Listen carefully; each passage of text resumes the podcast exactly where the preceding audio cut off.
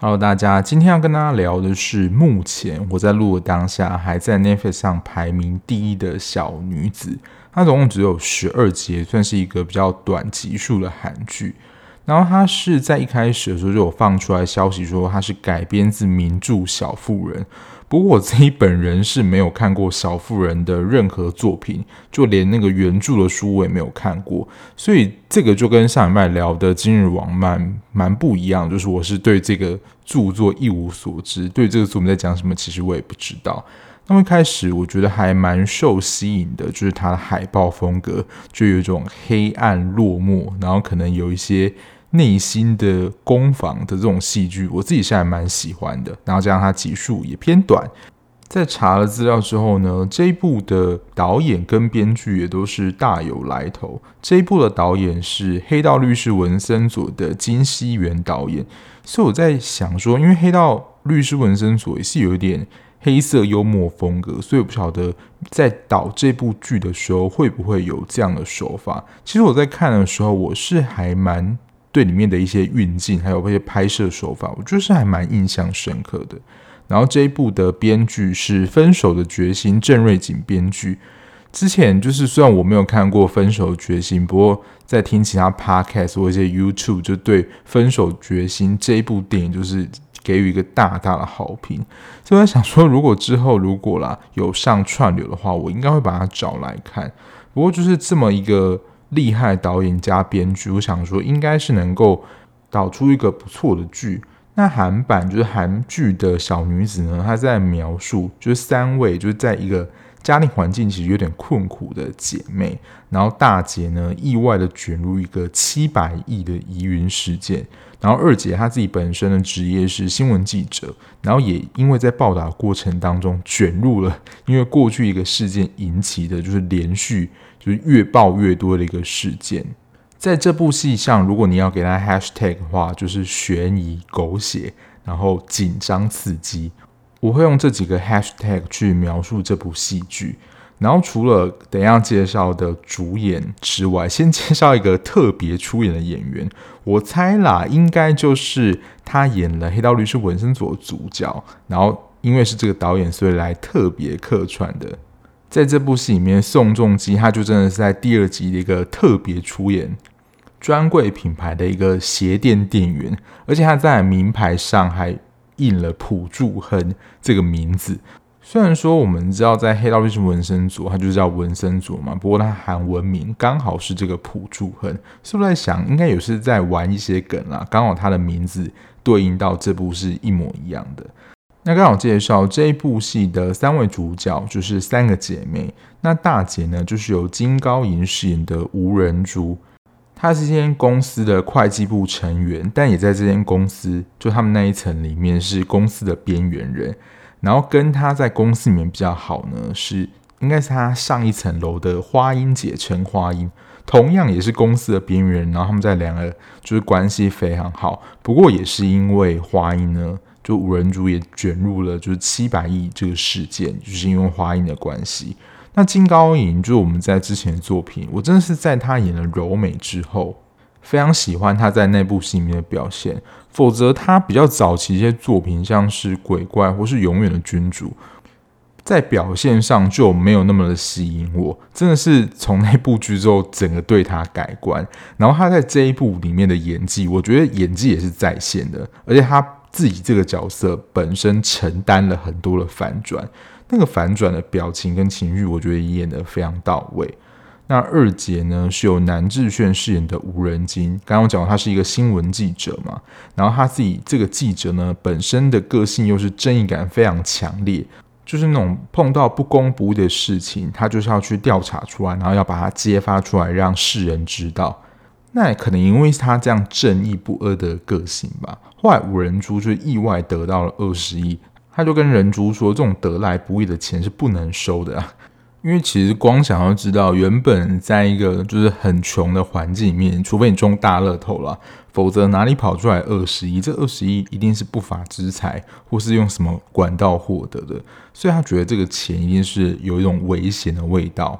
然后在他的公司里面有一个一直找他茬的前辈，大家如果有看过的话，就应该知道说他完全一直是在针对无人机，就是调查他的过去的事件啊，还有说他的因为酗酒问题影响他的报道啊，害他丢了工作等等，一直就感觉到说要把他弄掉。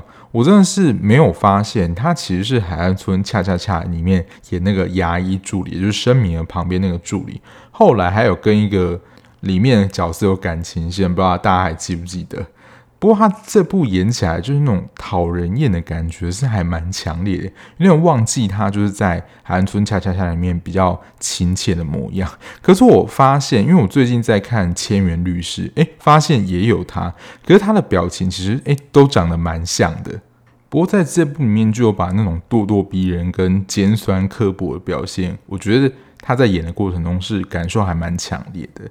那三姐妹的小妹呢，是由朴持厚饰演的吴仁惠，她是《僵尸校园》的女主角。但是因为我之前有聊过嘛，《僵尸校园》的主角其实比较像是赵怡贤饰演的班长，我觉得比较像主角，所以她在《僵尸校园》里面其实戏份我觉得是比较偏薄弱，给人的感觉没有那么强。那他在这一部里面饰演的是一个很有画画天分的高中生，可是因为他们家里的经济环境就是很穷嘛，所以没有办法让他出国去念比较好的那种艺术学校啊。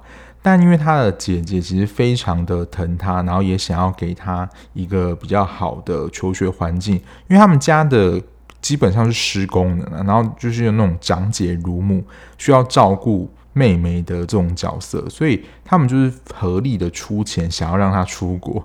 结果在第一集的时候，就发生一个，我觉得这应该是韩剧里面的原创剧情，真是蛮傻眼的。妈妈把就是姐姐们要给仁惠出去的钱，在他们半夜睡梦中连夜的就偷走，然后就是逃出国去找他爸爸。光用平时的剧情想想说，这个剧情真的是。太荒谬了！就你跑出国之后，然后你人生地不熟，你说要去找他爸，然后甚至在国外工作，你在适应上，而且他不是那种年轻的学子，然后跑到一个人生地不熟的地方，所以就是在这件事情，这怎么想都想不透。不过也就是创造一个开局，就是雪上加霜。那原本就已经很贫穷的家里面，那到底要如何的去度过，就是接下来的日子？所以其实从一开始，如果只看第一集的话，还不太知道说这到底是一个什么样的剧情。接下来他们会有一个阶段，或是用什么手法变成有钱人吗？但剧情的主轴就是围绕在这三姐妹身上。那大姐跟二姐的戏份，他们其实各构成了这部戏的一条主线，然后到最后会合起来。那在这三朵红花呢？那这部角色绿叶。就是由魏和俊，虽然他的那个正确的名称，如果在中文的翻译上好像叫做魏古俊，可是我觉得和俊好像比较接近那个韩文的音，那我就就念和俊了。那他在这一部里面饰演的是崔道日，他是这个精英集团外海法人部的本部长。那他在剧情当中主要工作呢，就是调查那七百亿的去向，还有如何的去处理这七百亿的问题。那如果对魏和俊没有很熟悉的听众呢，他就是在《鱿鱼游戏》饰演那个卧底警察。他不得不说，真的是在《鱿鱼游戏》之后，整个戏路大开。我觉得他有点像是那个韩韶禧一样，就是演了《夫妻的世界》之后，整个爆红，然后接下来剧就是一直陆续的来。可是他之前接的一些剧本啦，我没有这么喜欢。然后他在。目前剧面其实都还是演蛮正派角色，他之后好像会有一部他演反派作品，不过应该还没有要上啊，大家可以期待一下。那除了这几个主要角色之外呢，我觉得其他的他们也不算配角，但也是其他角色，其实也是大有来头。刚刚其实一直提到就是陈花英，我觉得在这部剧中呢，她就可以真的说她是那个女人。在这部戏里面扮演了至关重要的角色陈花英，然后她是由邱瓷炫饰演的。邱瓷炫最近的出场率真的还蛮高的，但我觉得以他的戏份啊，我在维基百科上查他是特别出演，可是以他的戏份来讲，他绝对不只是特别出演的戏份，他已经是非常重要的一个角色了。只有宋仲基这种可能只出现一集，然后一幕的才能挂就是特别出演。他自己本身就是刚好介绍到，他是一个也是会计，而且还是聪明的会计。他自己研发出了一个未来的会计系统，这个会在后面的剧情其实有一个蛮重要的发展。然后他也是在这部戏当中一个最神秘角色其中之一，因为他自己本身有一个不可告人的秘密。那其实也会在剧情的过程当中慢慢的揭开，说在花英身上的秘密到底是什么。那另外一个重要角色呢，是由严基俊饰演的朴宰相。那严基俊如果有在听我的 podcast，就知道，就是他就是在这出里面，他就是演朱丹泰。如果看过 Penthouse 的话，就会知道我在说什么。因为他在角色设定上同样也是社会底层出身，靠着一些机缘爬到了现在这个位置。因为他就是要竞选市长候选人。不过他在这一部里面饰演的朴宰相，邪恶程度应该有下降百分之三十啊，没有朱丹泰那么变态。还有一个也蛮重要的角色，就是由颜志源饰演的袁尚雅，她是朴宰相的太太，也就是准市长夫人。他在后面戏份也有蛮多的。好，我先来讲一下我看完这部戏的一个整体的感觉啦。他这部戏就是有非常多的反转，如果大家有看过就知道，他在每一集的结尾，我觉得就比较像是之前看美剧那种风格，在最后结尾留下一个吓死人结尾，想说下一集到底会发生什么事，然后可能下一集开头又完全变成就是跟他一开始演的不太一样，或是有一个很突破进展，然后这一部在网络上的评价是满两极的。我不知道大家可能对于狗血剧的接受度没有那么高吗？因为它的确在越来越后面的集数，就是真的是在很多是撒狗血、狗血剧的剧情，然后某一些的桥段也不是这么的合理。因为它在这部戏的过程当中，某一个部分还是有一些你要说推理跟推敲成分。还有一个大家不太喜欢的点，这牵涉到价值观问题。我们在最后的时候再讨论这件事。但是我自己是站在喜欢那边的，就是我是喜欢这部剧的。其实我在一开始就是抱持的是蛮算轻松在看这部剧，所以其实如果你不要去细究某些片段的逻辑的话，其实还蛮爽的一部片的，因为这部戏的节奏其实蛮快的。可是呢，如果你真的要去细究这部片的话，它真的有蛮多的细节，其实你是需要到做笔记的程度，否则其实你看到最后你要往前推敲的话，其实你真的会需要就想一下说它剧情的连贯，还有它某一些前面发生的事情到这边为什么会变这个样子，然后主演的演技啊，还有配乐，这一部虽然就是 OST 就人声唱的非常少，可是我非常喜欢，真的。这一部的配乐很像是电影等级的那种磅礴气势。那我待会儿会一一的讲，就是我觉得在这部戏当中一些蛮精彩的部分，还有编剧其实在这部戏里面，我觉得他的某些想法跟构思，其实我是蛮喜欢的。他这个剧情的编排设计上可能有一些寓意，但是因为我不是编剧嘛，所以我不知道他是不是。想要传达出这样的意思，那如果已经有看过的人呢，就可以听我就是分享一下我自己的观点。在看的时候啦，我觉得整体观看感觉，在它的张力性，就是可能会吓到你的部分，我不是说真的吓到你，而是会让你有紧张感，会觉得剧情一直在推演，然后。了解整个剧情上，其实如果你没有真的非常细就，像刚刚讲的，是可以盖过它某一些不太合理的地方。但是如果你真的是那种看戏非常讲求逻辑，然后前后顺序应该要哪一步做到怎么样才是合理的话，那这部戏可能就不太适合你，因为你可能会抓出还蛮多的 bug 的。好，那接下来的分享就一定涉及会爆雷。刚前段比较是无雷的部分的介绍。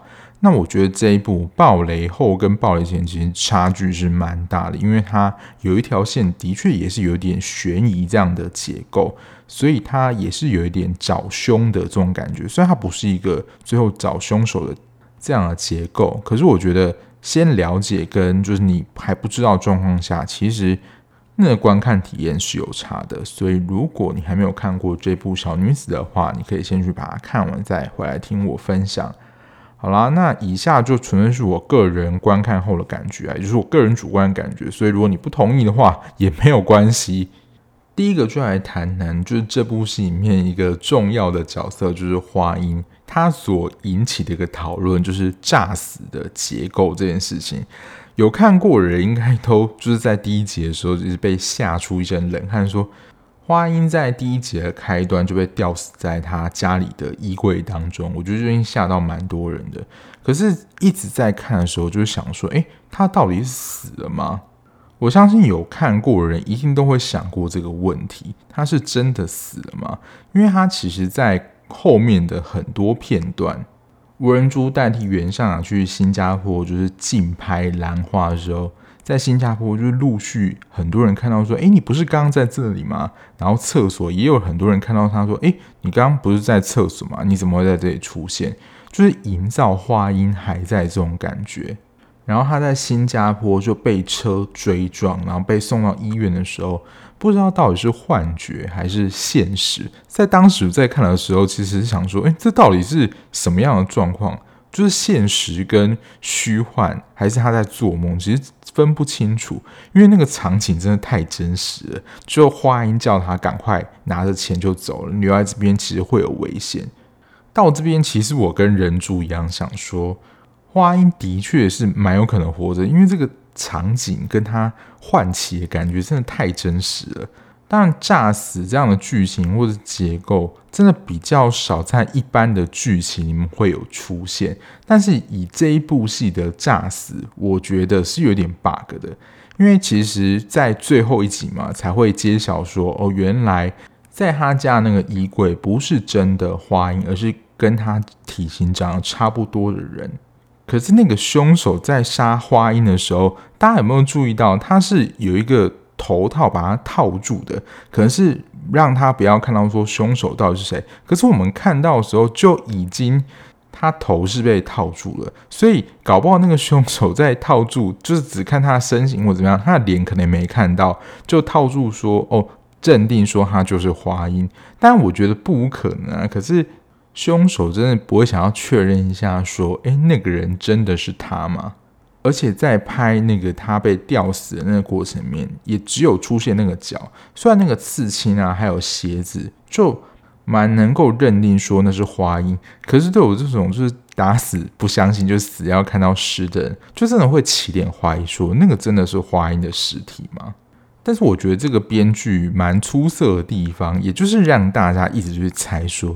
花音到底是不是还活着？这个其实也是在这整部戏当中，大家一直会很困惑，然后也一直在觉得说他到底最后会不会跑出来呢？就最后就真的是跑出来，就是在十一集的时候就说也是 I am back 的这种出现在法庭上。那有关于诈死这件事情，我觉得真的除了这种狗血剧情之外，我觉得可能也比较出现在漫画情节或是一些。比较没有那么写实的剧情里面，我看过两个诈死的情节，一个是在漫画里面，就是他真的就是临界点，他就是差点死掉，就是要伪装他自己死掉感觉。我看到那个是一个漫画，他也是上吊，但他就有测试说他到底可以撑过那个时间多久，然后不要窒息。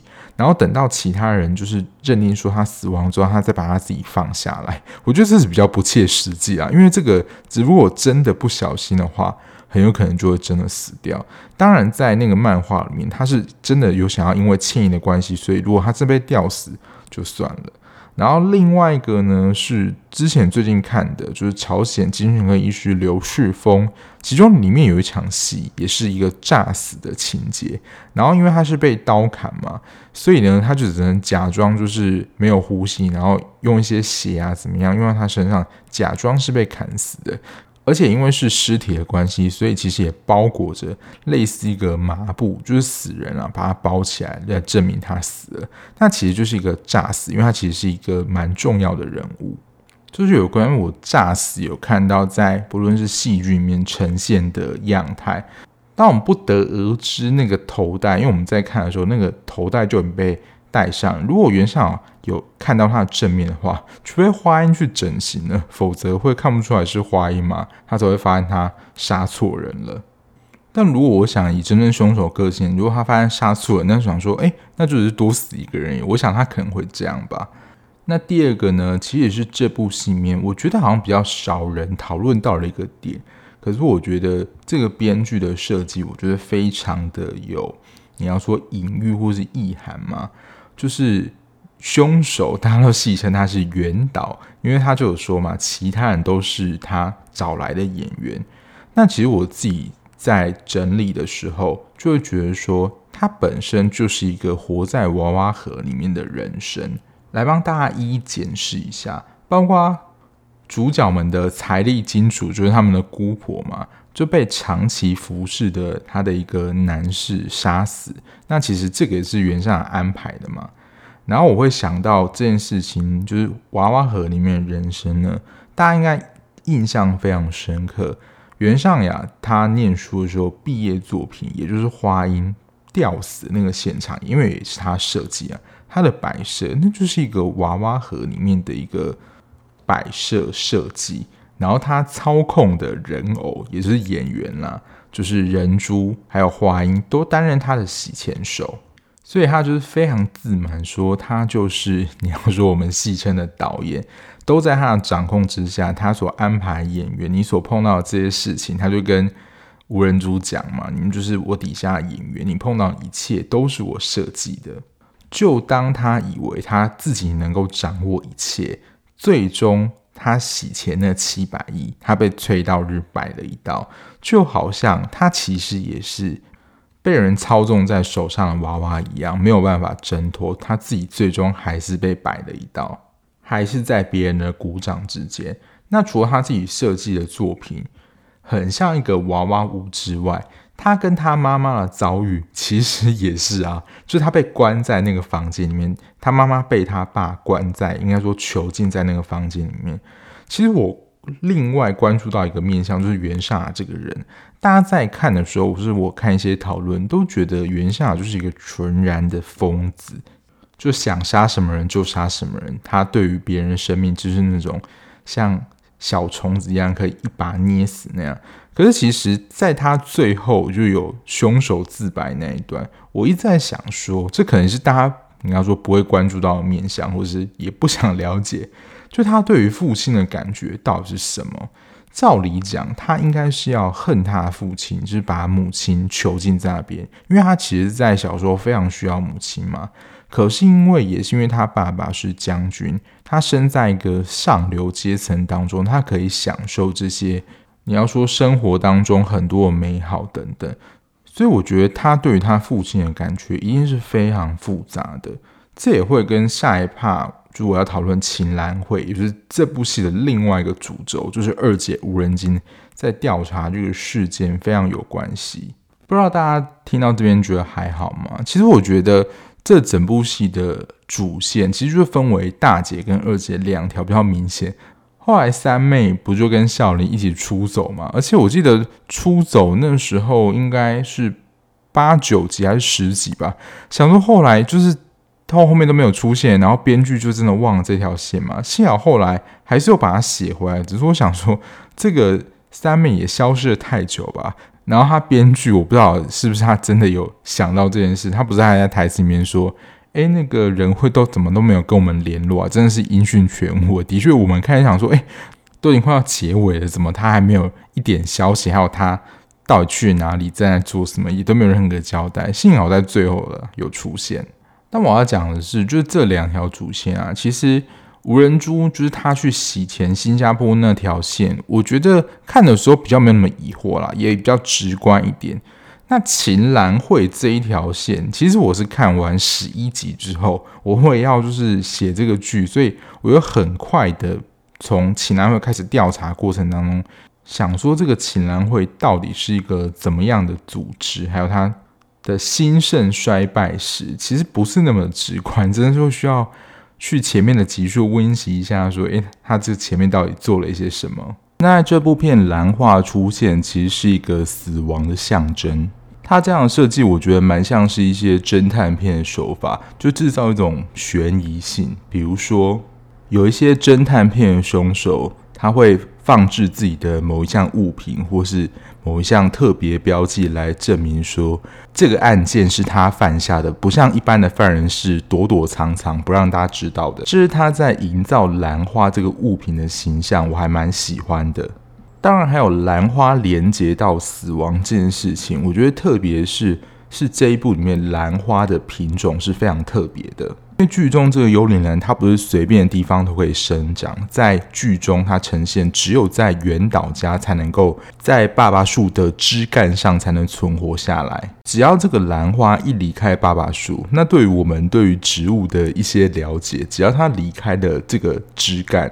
脱离了爸爸树，它就没有办法存活下来。所以，如果只要在事件或者凶案现场看到兰花的话，就知道说他们距离死亡这件事情是很近的，也象征着他们是没有办法脱离秦兰会。只要一脱离，他们只有死亡。那刚刚不是有讲到说原相对他爸爸的情绪，其实是我觉得是复杂的吗？大家有想过一件事吗？就是原相为什么要杀掉，就是剩下秦兰会里面的人？是因为单纯就像一开始假设说他就是一个疯子，想杀谁就杀谁，还是他其实是在对他的爸爸复仇？就是他把他的妈妈关起来这件事情，其实对他造成了很大的创伤。因为浅蓝会的确就是他爸爸设立的，而且这个也是一个他在原本利益的宗旨上是一个帮助那些你要说在社经地位或者社会底层有办法爬起来的。那些人，那他就是要对抗他的爸爸，就是要把这些人，就是把你们打到永世不能超生，或是你没有办法成功，这样就是跟他爸爸的一个反抗。这是我自己的诠释啦。不过在整部戏里面，你要说我也是有蛮多看不懂的部分，就是朴宰范他在选市长的前夕，他都已经撑过那个丑闻了，就是他拿石头砸袁尚宇，也就是袁尚他哥哥那个片段，然后。蛮狗血剧的情节，就是他的这些影片就被骇进去电脑，然后被播放在公众面前，连这个都停过了。然后他在选市长前夕就突然跳楼，我想说这到底是什么意思？不过的确就是在整个身份上，他其实有提到，就是他是真的保护他的勇士，他有这样说。所以在可能某一种心境上。在他觉得他不需要他的时候，他就真的可以为他去死。可是因为其实，在前面的地方，朴宰范就是也是一个就是情绪很失控的人，他也是有把袁尚关在他自己的房间里面，不让他出来。所以他们两个之间可能也是某种相爱相杀的关系。可是他这个突然跳楼，真是也是杀的我一个措手不及。欢迎，就是如果你对朴宰范跳楼这一段解释，你有一些想法的话，也欢迎跟我分享。就是你在看到这一幕的时候，或是你看完思考后的想法是什么，就欢迎跟我说。还有在这部剧当中，这也不是一个结构了，但我觉得这个导演用了一个手法，因为他这部戏里面很多的场景都是。很快的进行，而且你要说就是事情先发生，杀的我们观众措手不及，来不及反应说，哎，到底刚刚发生什么事？就是刚整串过程当中发生什么事？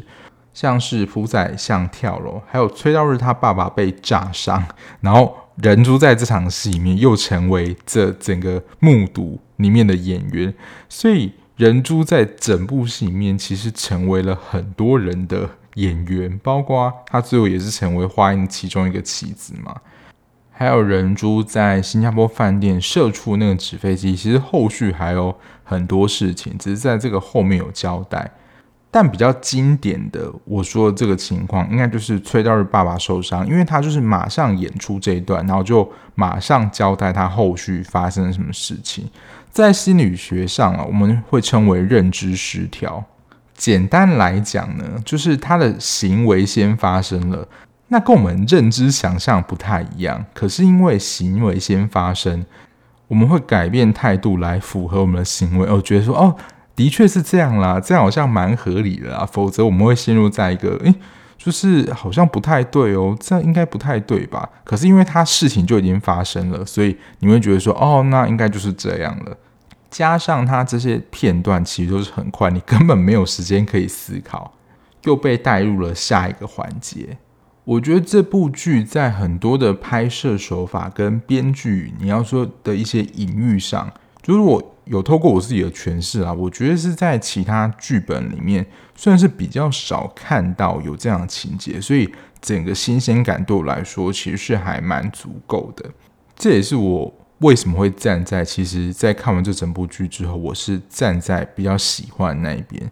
那当然还是有一些我有提到了不太合理的桥段，可是我也就没有太细致的在往前看，说就像侦探一样，每一集有哪些不合理的地方。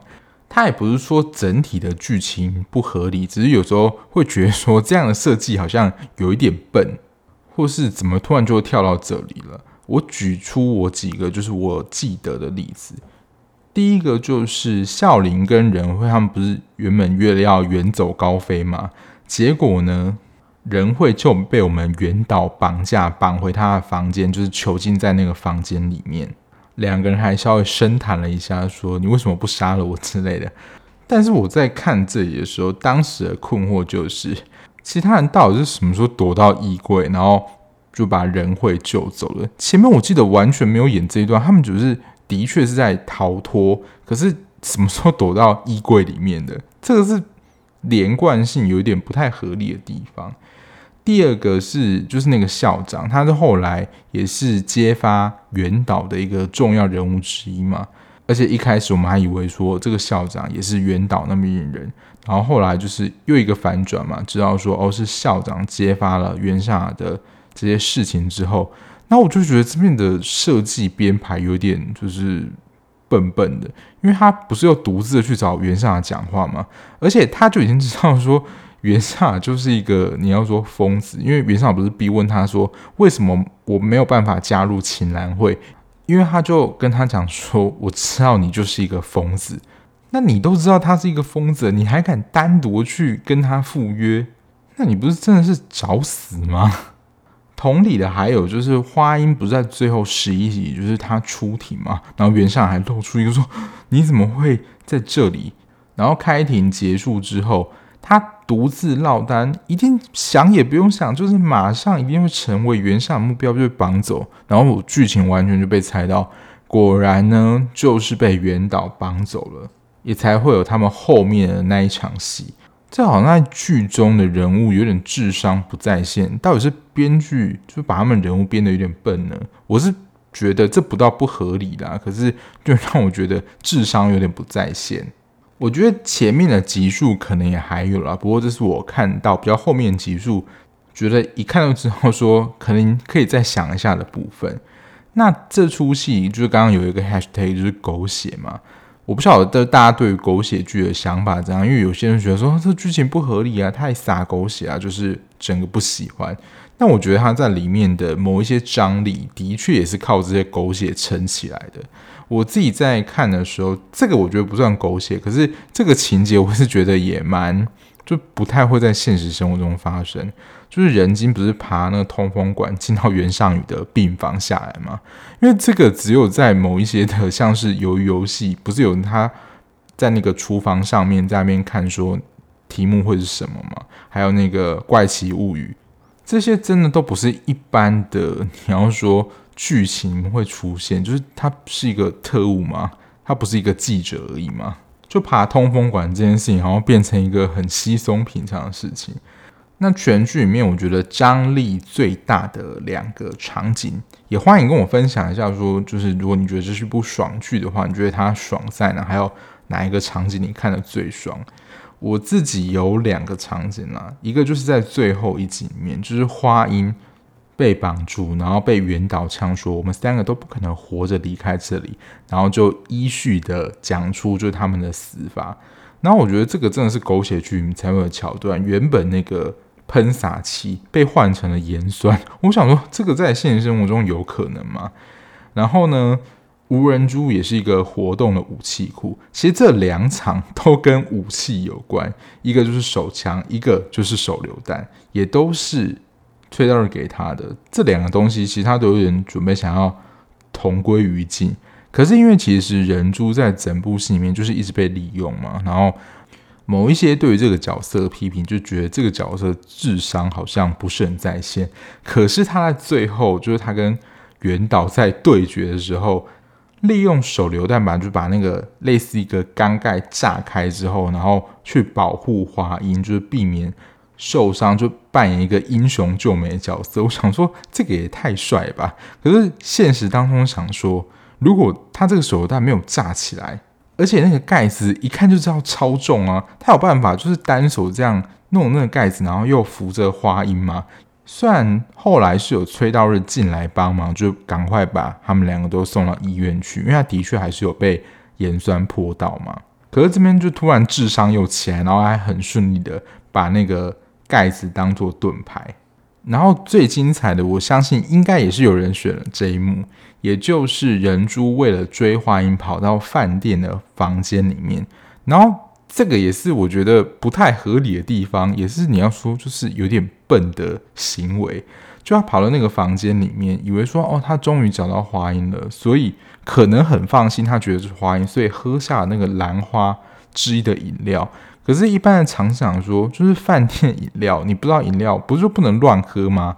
结果跑进来就是原上雅，他想说，就他中计了，他接下来可能就会被袁尚雅杀掉，而且袁尚雅。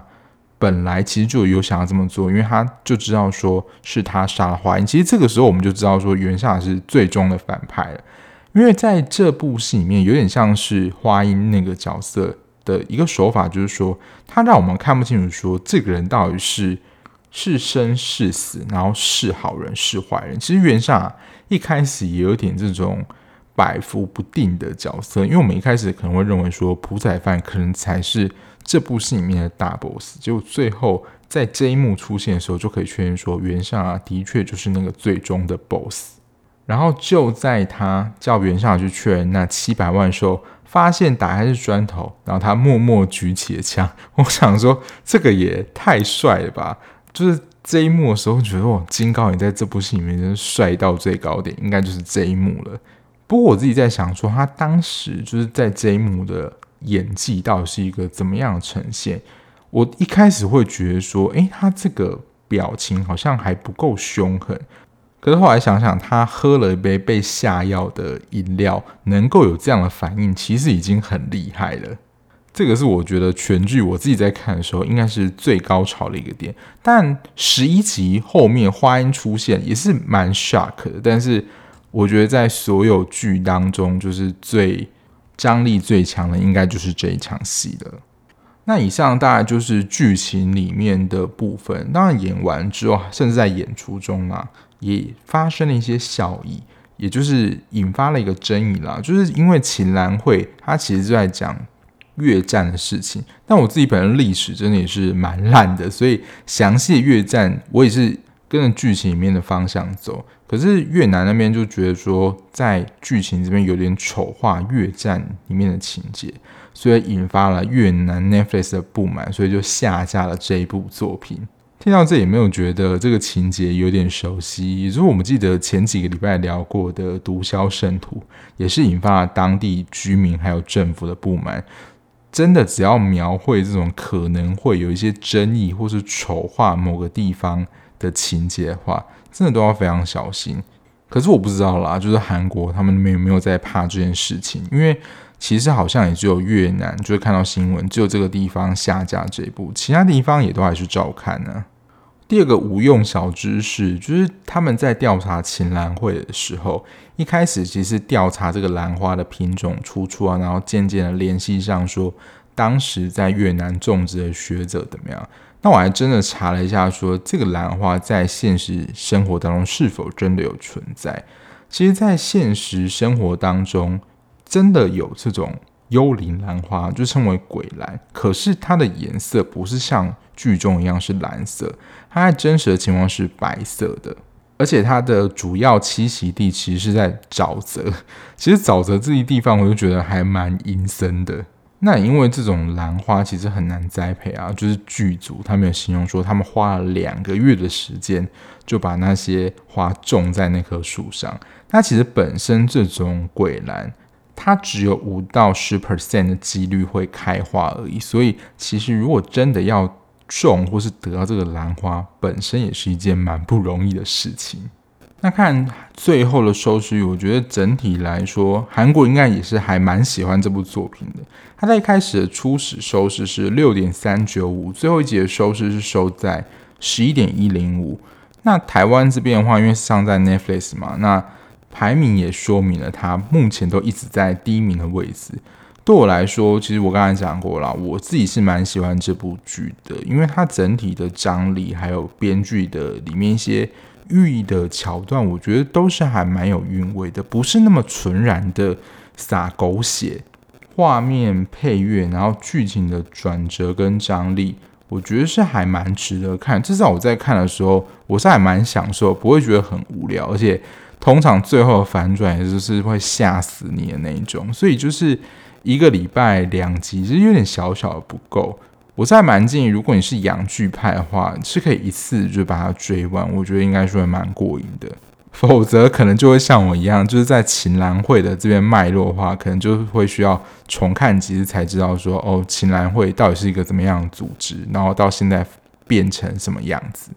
当然，他这部剧我觉得可能还有一个议题可以讨论，就是韩国的贫富差距。不过，这个现在我之前在看一篇报道，现在真的有太多韩剧也在反映跟探讨这个现象，因为的确在这部戏里面，三姐妹家中的确就是比较贫苦、阶级比较低的人家。那袁尚啊、孝琳他们就是处在一个阶级上，然后非常富有人家啊。我想到了啦，刚最后一个要讲，那差一点忘记，这部剧的最后不就是因为。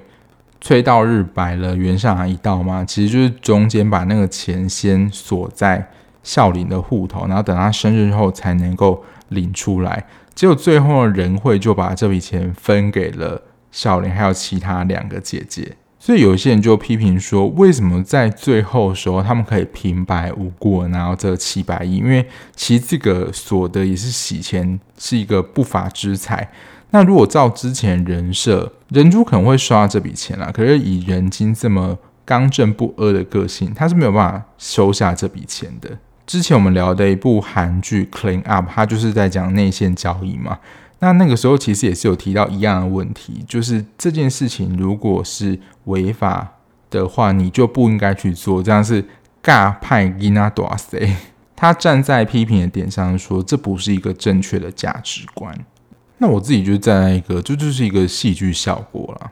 但对于这个安排，我是想说，是编剧要给他们一个 happy ending 吗？还是怎么样？的确也是有一点不太了解，说这个编剧最后的用意是什么？还是就是单纯想要给他们一个 happy ending 这样？好啦，那不晓得你们看完小女子这一部之后，你们是站在喜欢那边多一点，还是觉得它很荒谬、很难看那边多一点呢？也欢迎跟我分享你的想法，对于这部剧。好啦，那今天的节目就到这边啦，感谢大家收听。那如果你喜欢这样子聊剧的 podcast 节目的话，不论你是用任何平台收听，按下订阅键就能够比较快收到节目上架通知喽。那如果你想要及时了解我的一些追剧讯息或者一些小碎碎的话，可以追踪我的 Instagram，或是跟我聊任何剧的问题都欢迎哦。那我们就下一节目再见啦。拜拜。